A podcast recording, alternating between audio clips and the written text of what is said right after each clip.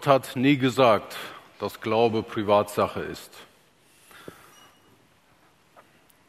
Aber andererseits, wenn wir unsere Verfassung lesen, unser Grundgesetz, dann ist Glaube Privatsache. Wenn wir zurückschauen in die Zeit der Weimarer Republik, das heißt, der letzte deutsche Kaiser, Wilhelm II. aus dem Hause Hohenzollern, ist abgedankt. Er musste abdanken, weil er wirklich den ganzen Krieg vermasselt hat und so falsch gehandelt hat. Und da wurde er abgelöst von der sogenannten Weimarer Republik. 1918 war das.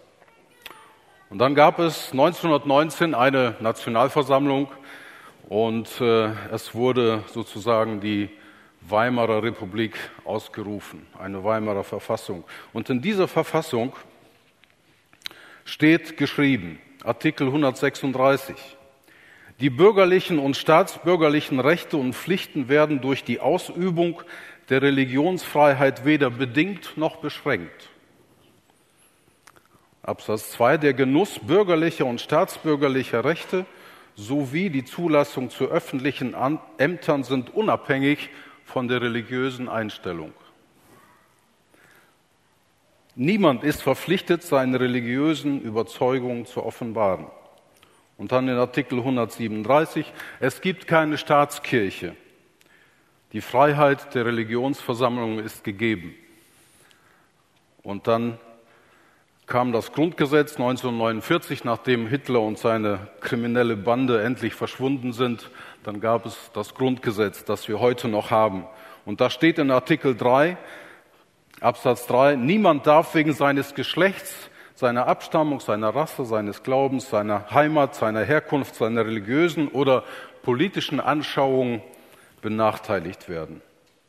Artikel 4. Die Freiheit des Glaubens, des Gewissens und die Freiheit des religiösen und weltanschaulichen Bekenntnisses sind unverletzlich. Das heißt, niemand darf darin eingreifen, was wir glauben, was unsere religiösen, politischen Überzeugungen sind. Artikel 4. Die Freiheit des Glaubens und die Freiheit der religiösen Versammlung sind unverletzlich. Das heißt, wir dürfen uns hier frei versammeln. Ist das nicht ein Privileg? Ist das nicht ein Grund, dass wir Gott dankbar sein dürfen, dass wir in einem Land leben, das sagt, jeder darf glauben, was er will. Jeder darf sich versammeln mit seiner Religionsgemeinschaft, mit seinen Leuten, die das gleiche glauben wie er. Ist das nicht ein glücklicher Umstand für die Gemeinde Jesu? Ich denke ja. Und dafür sollten wir Gott immer wieder danken, dass das so ist. Es gibt genug Länder auf dieser Welt, wo es nicht so ist. Besonders in der muslimischen Welt werden ganz viele Menschen verfolgt, getötet wegen ihres Glaubens. Und wir haben dieses Privileg, dieses Geschenk, hier zu sein und einfach uns zu versammeln. Das zu sagen, was wir glauben. Und der Staat setzt sich dafür ein, dass das so ist. Dafür sollten wir Gott dankbar sein. Die Gefahr dabei ist, dass wir sagen, okay, Glaube ist meine Privatsache. Es geht niemandem etwas an. Ich glaube etwas und meine Überzeugung, die gilt für mich. Was der andere glaubt, ist nicht meine Sache. So nach dem Prinzip, jeder soll nach seiner Fasson selig werden. Es ist Privatsache. Ja, es ist so. Und Gott sei Dank, dass es so ist. Ich denke, wir als Christen, wir, wenn wir uns in unserem privaten Bereich befinden, natürlich versuchen wir, unsere Überzeugungen unseren Kindern weiterzugeben, dass wir mit ihnen anfangen zu beten, abends, wenn sie schlafen gehen, dass wir anfangen, biblische Geschichten zu lesen und sie so Stück für Stück zu erziehen, was im Wort Gottes steht. Und ähm, das ist auch gut so, dass wir in diesem privaten Bereich, den die Welt nicht sieht, die niemand sieht, dass wir da unseren Glauben leben, dass wir dahin arbeiten, dass die Kinder, die wir erziehen, irgendwann zu dieser Entscheidung kommen, dass sie sagen, ja, ich möchte Gott folgen, ich möchte ähm, den Worten der Bibel folgen, ich möchte sie für mein Leben in Anspruch nehmen. Und dann lernen wir die Kinder regelmäßig die Bibel zu lesen, das ist auch sehr gut, zu beten, so wie Jesus das gesagt hat, in der Bergpredigt. Wenn ihr betet, geht in euer Kämmerlein, also schließt euch weg von dieser Welt, zieht euch zurück und betet. Und hoffentlich irgendwann kommt dann die Entscheidung, dass das Kind dann sagt, okay, ich möchte mich taufen lassen und sucht den Anschluss in der Gemeinde. Und hier wird es schon etwas mehr öffentlich, nicht wahr? Wenn derjenige dann sagt, okay, ich möchte mich taufen lassen und dann gehört es zur Gemeinde, lädt vielleicht sogar Freunde ein zu der Taufe. In der Familie wird es bekannt, derjenige möchte sich taufen lassen. Es wird sichtbar, dass du dich entschieden hast.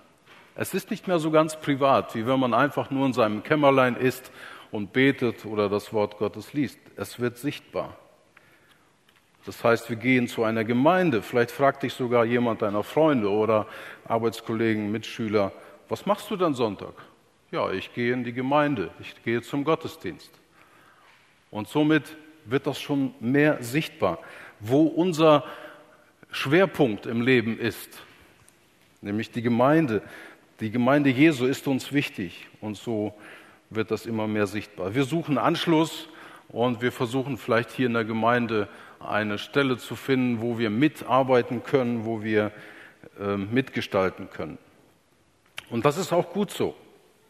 Jesus lehrt seine Jünger und sagt zu ihnen in Matthäus 5, Vers 13, ihr seid das Licht der Erde, wenn aber das Salz, Entschuldigung, ihr seid das Salz der Erde, wenn aber das Salz fade geworden ist, womit soll gesalzen werden? Es taugt zu nichts mehr, als hinausgeworfen und von den Menschen zertreten zu werden. Jesus lehrt seine Jünger, dass sie eine, ja, eine besondere Funktion haben, dass sie Salz sind. Salz ist ein Geschmacksverstärker. Ein Essen ohne Salz, das schmeckt nicht, das ist fad. Oder damals, als es noch keine Kühlschränke gab, da wurde Salz genommen, um etwas zu pökeln, um etwas haltbar zu machen, damit es nicht verdirbt. Für unseren Körper ist Salz unheimlich wichtig.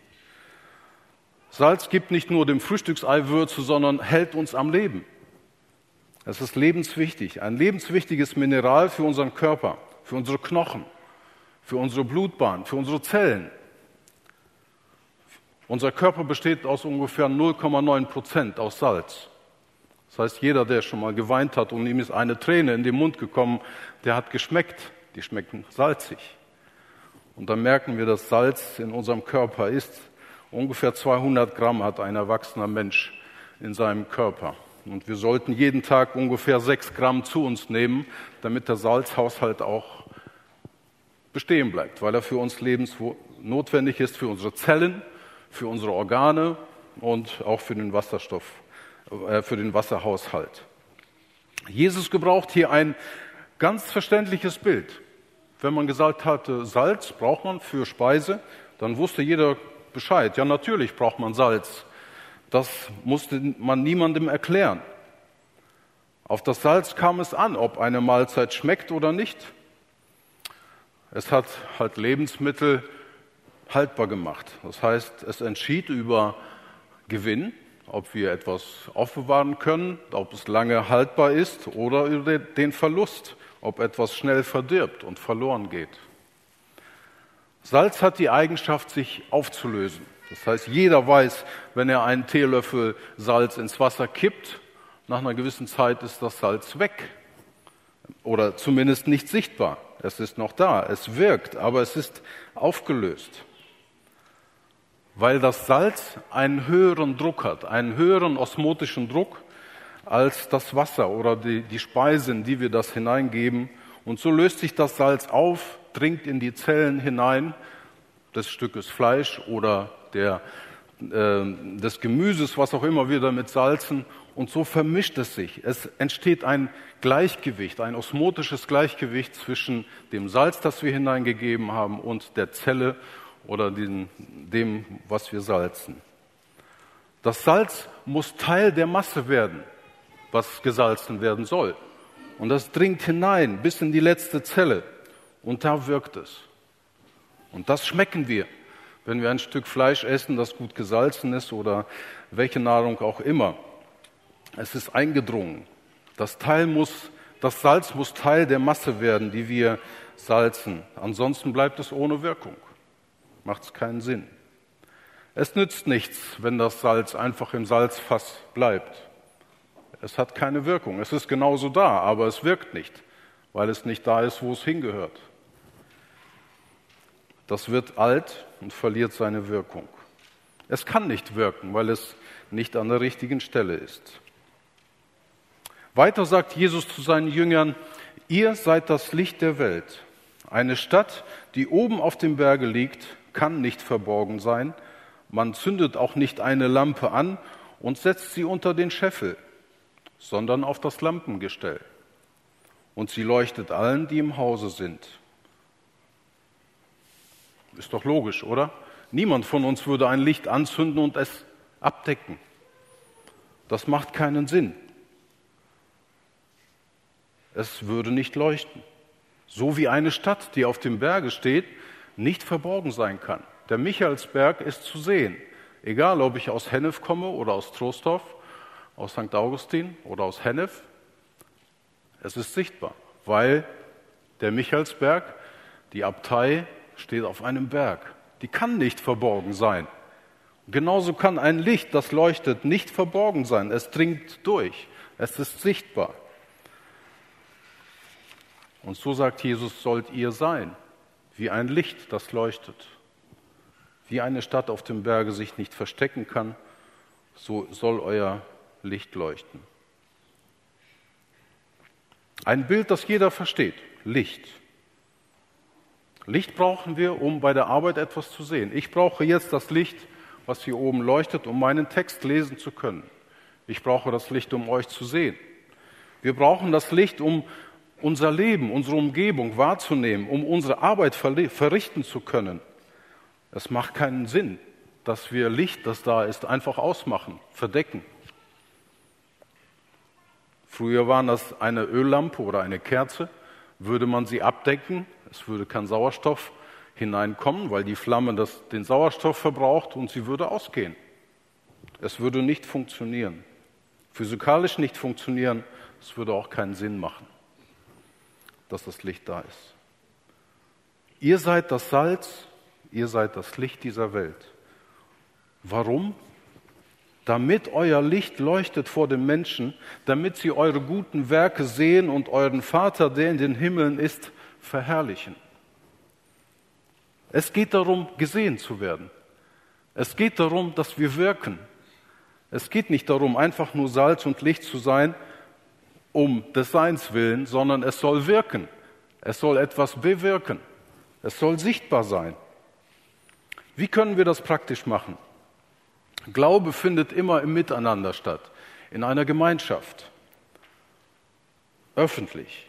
Also nicht privat bei mir zu Hause, wo mich keiner sieht, wo ich mich verstecken kann, wo jeder nach seiner Fasson selig werden kann, sondern die Bibel lehrt uns, Glaube hat etwas mit Gemeinschaft zu tun, mit Sichtbarkeit zu tun.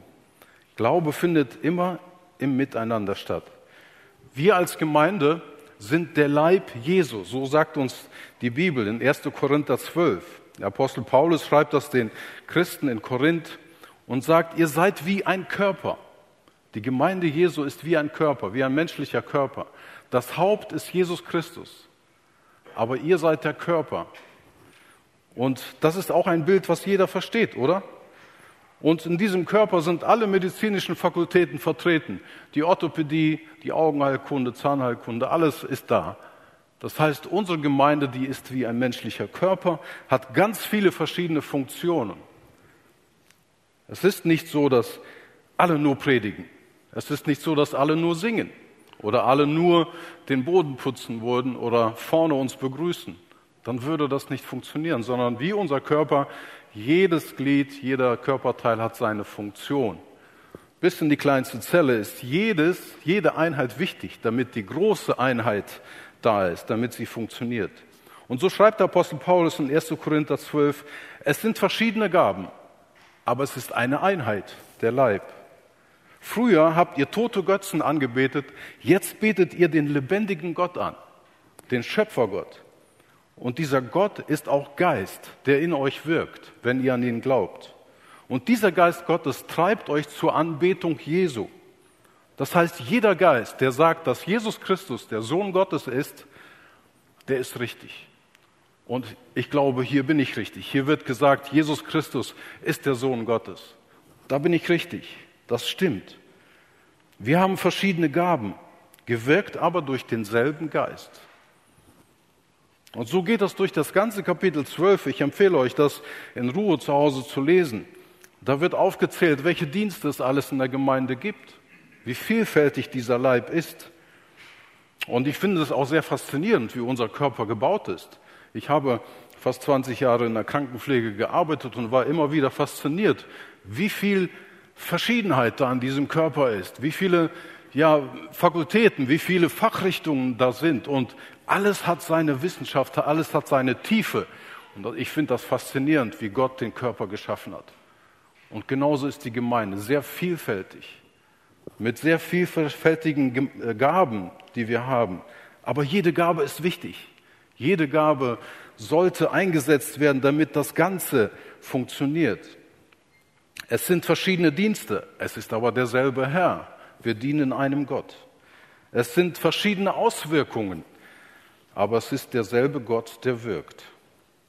So wie in unserem menschlichen Körper. Nachfolge passiert in der Gemeinschaft.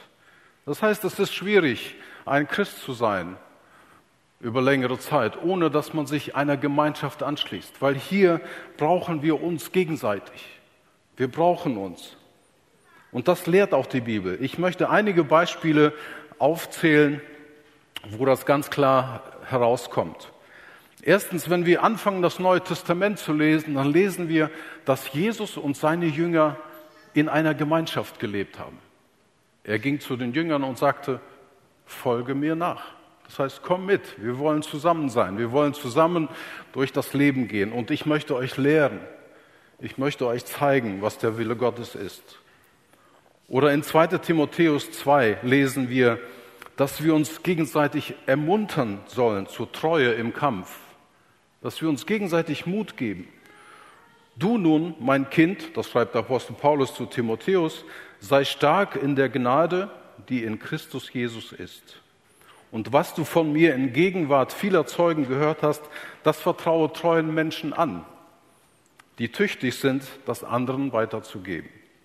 Das heißt, wir brauchen die Lehre, wir brauchen die Ermutigung gegenseitig. Wir müssen uns gegenseitig immer wieder ermutigen, weiterzugehen, nicht aufzugeben. Der Apostel Jakobus schreibt in Kapitel 5, bekennt einander eure Sünden und betet füreinander, damit ihr geheilt werdet. Viel vermag eines gerechten Gebet in seiner Wirkung. Wir müssen uns gegenseitig korrigieren. Wir verlaufen uns manchmal und brauchen Korrektur von anderen, die vielleicht mehr sehen als wir und sagen, pass mal auf, das ist nicht richtig. Und dann können wir unsere Sünden uns gegenseitig bekennen, um Vergebung bitten, füreinander beten. Und das hat eine Wirkung. Matthäus 18. Wir können Gemeinschaft haben im Namen Jesu in der Gemeinde. Und da schreibt der Apostel Paulus, wenn aber dein Bruder sündigt, so gehe hin und überführe ihn. Das heißt, korrigiere ihn. Sag ihm, hör mal, das ist nicht richtig, was du machst. Und in dieser Gemeinschaft, in der wir leben als Gemeinde, müssen wir das lernen. Uns ganz ehrlich zu sagen, pass mal auf, das ist nicht gut, was du machst. Nicht um als Besserwisser dazustehen, sondern um unseren Glaubensgenossen, unseren Glaubensbrüdern und Schwestern zu helfen. Zu helfen, den richtigen Weg zu finden. 2. Timotheus 2. Wir helfen einander und sind füreinander da. Nimm teil am Leben des anderen. Dazu fordert uns Apostel Paulus auf. Nimm teil an dem, was den anderen belastet. Nimm teil an dem, wo der andere vielleicht nicht zurechtkommt, wo du ihm vielleicht helfen kannst. Galater 6. Wir sollen uns gegenseitig ermahnen, damit wir eine Einheit bilden. Brüder, wenn auch ein Mensch von einem Fehltritt übereilt wird, so bringt ihr, die Geistlichen, also die schon etwas weiter sind, einen solchen im Geist der Sanftmut wieder zurecht Und dabei gib Acht auf dich selbst, dass du nicht auch in Versuchung fällst. Einer trage des anderen Last. Und so werdet ihr das Gesetz Christi erfüllen. Und die letzte Stelle, Galater 6, wir sollen gute Taten tun. Das ist eine Aufforderung. Lasst uns aber im Gutes tun nicht müde werden. Lasst uns nicht müde werden, anderen Menschen zu helfen. Denn zur bestimmten Zeit werden wir ernten, wenn wir nicht ermatten. Lasst uns also nun, die wir Gelegenheit haben, allen gegenüber das Gute wirken, am meisten aber gegenüber die, den Hausgenossen. Am meisten aber den Hausgenossen. Das heißt, wir als Familie, wir sollten uns gegenseitig im Auge haben und gucken, wo kann ich helfen, wem kann ich helfen. Nun sind wir in dieser Gemeinde, aber wir sind auch in dieser Welt. Das heißt, unser Glaube ist schon öffentlich geworden. Wir sehen uns gegenseitig, wir leben hier zusammen als eine Gemeinschaft und trotzdem ist es das nicht alles. Wir sind immer noch in dieser Welt. Und da haben wir einen Konflikt als Christen. Wir sind Bürger zweier Staaten. Einerseits sind wir Bürger des Himmels, so sagt es die Bibel.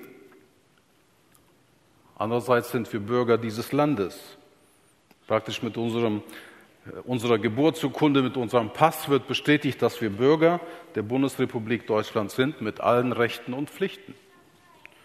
Aber gleichzeitig sind wir schon Bürger eines anderen Landes.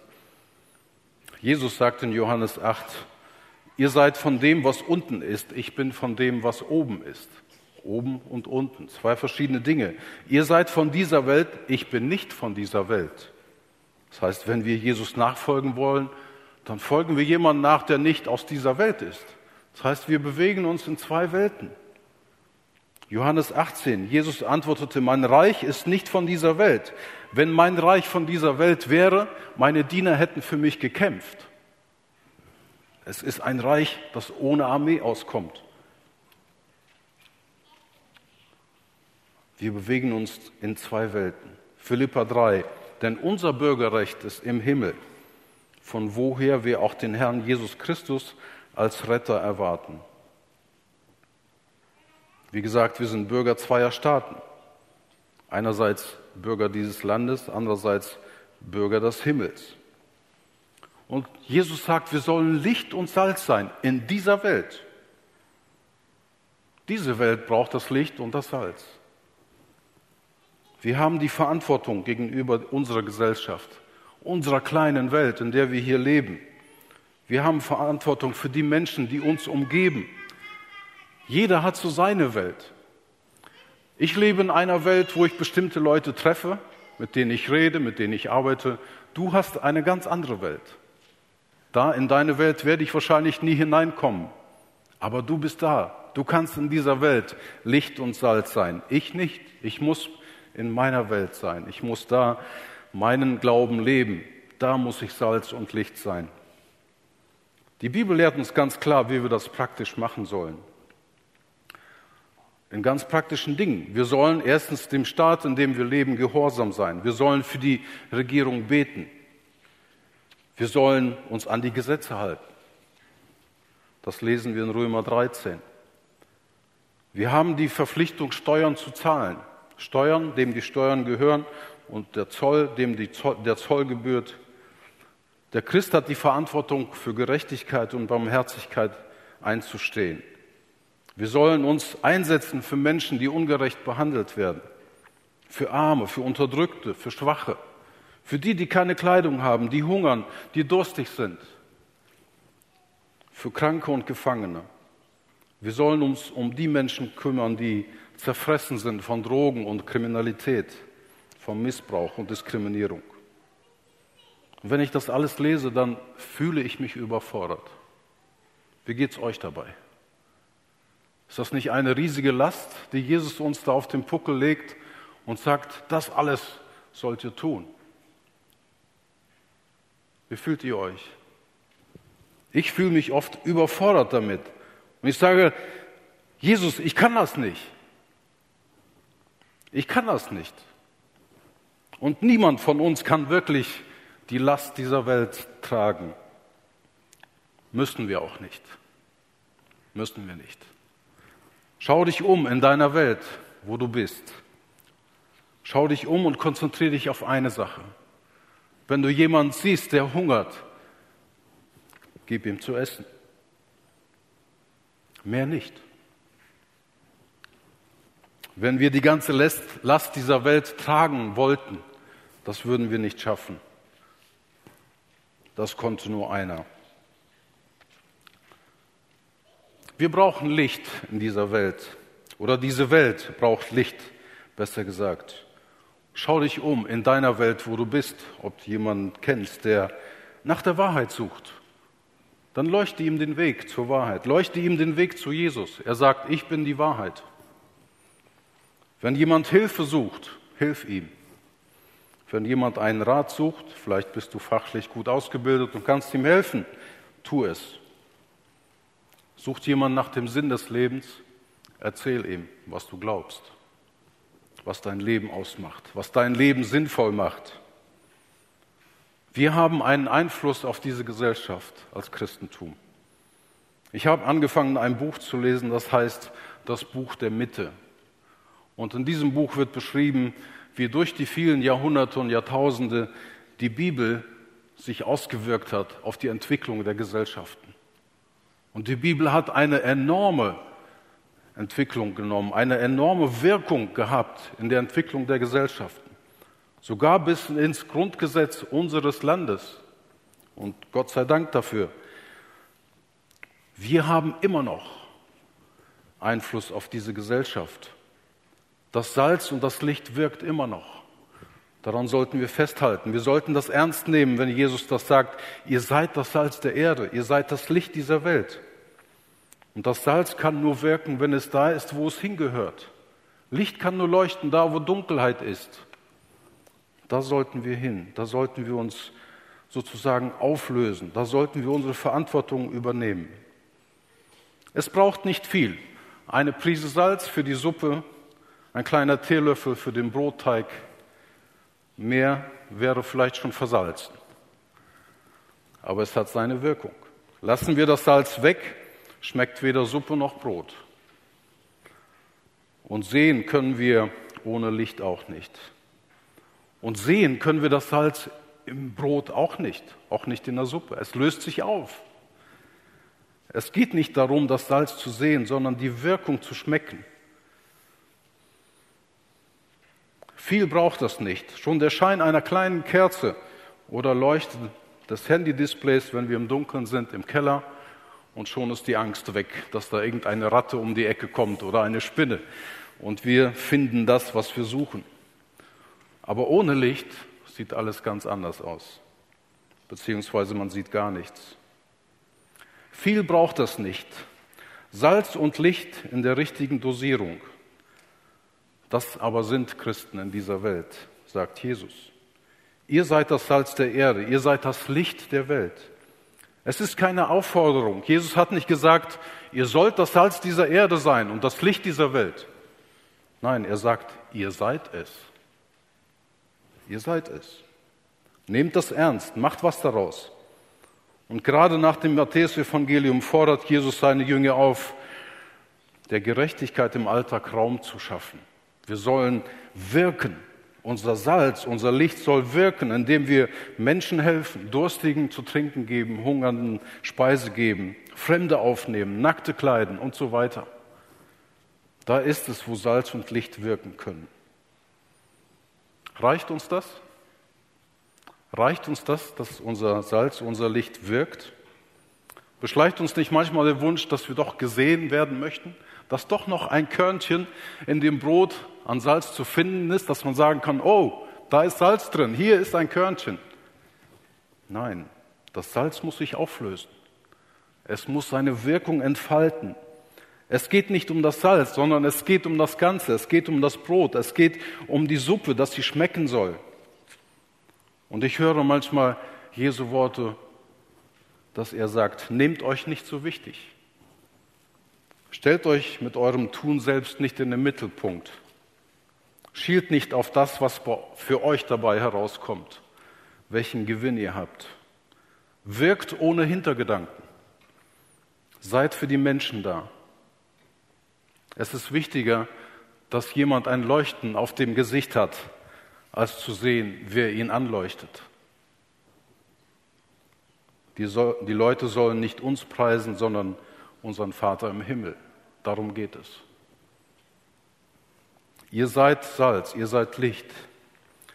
Ihr seid es, auch wenn ihr nicht mehr erkennbar seid, wenn ihr euch uneigennützig aufgegeben habt in dieser Welt. Aber das macht den großen Unterschied. Du sagst vielleicht, ich bin ein kleines Licht. Ich bin nur ein kleines Licht. Aber stell dir vor, dieser Raum wäre ganz dunkel, stockfinster, und jemand würde eine kleine Kerze anzünden. Hätte das eine Wirkung? Ja, es hätte eine Wirkung. Lass dein Licht leuchten, so klein es auch sein mag. Streu das Salz der Wahrheit aus, da wo du bist. Und das wird eine Wirkung haben. Gott hat nie gesagt, dass Glaube eine Privatsache ist.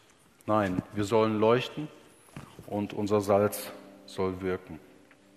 Dein Glaube soll leuchten und wirken da, wo du bist, damit die Menschen um dich herum auch Gott, den Schöpfer, preisen. Amen.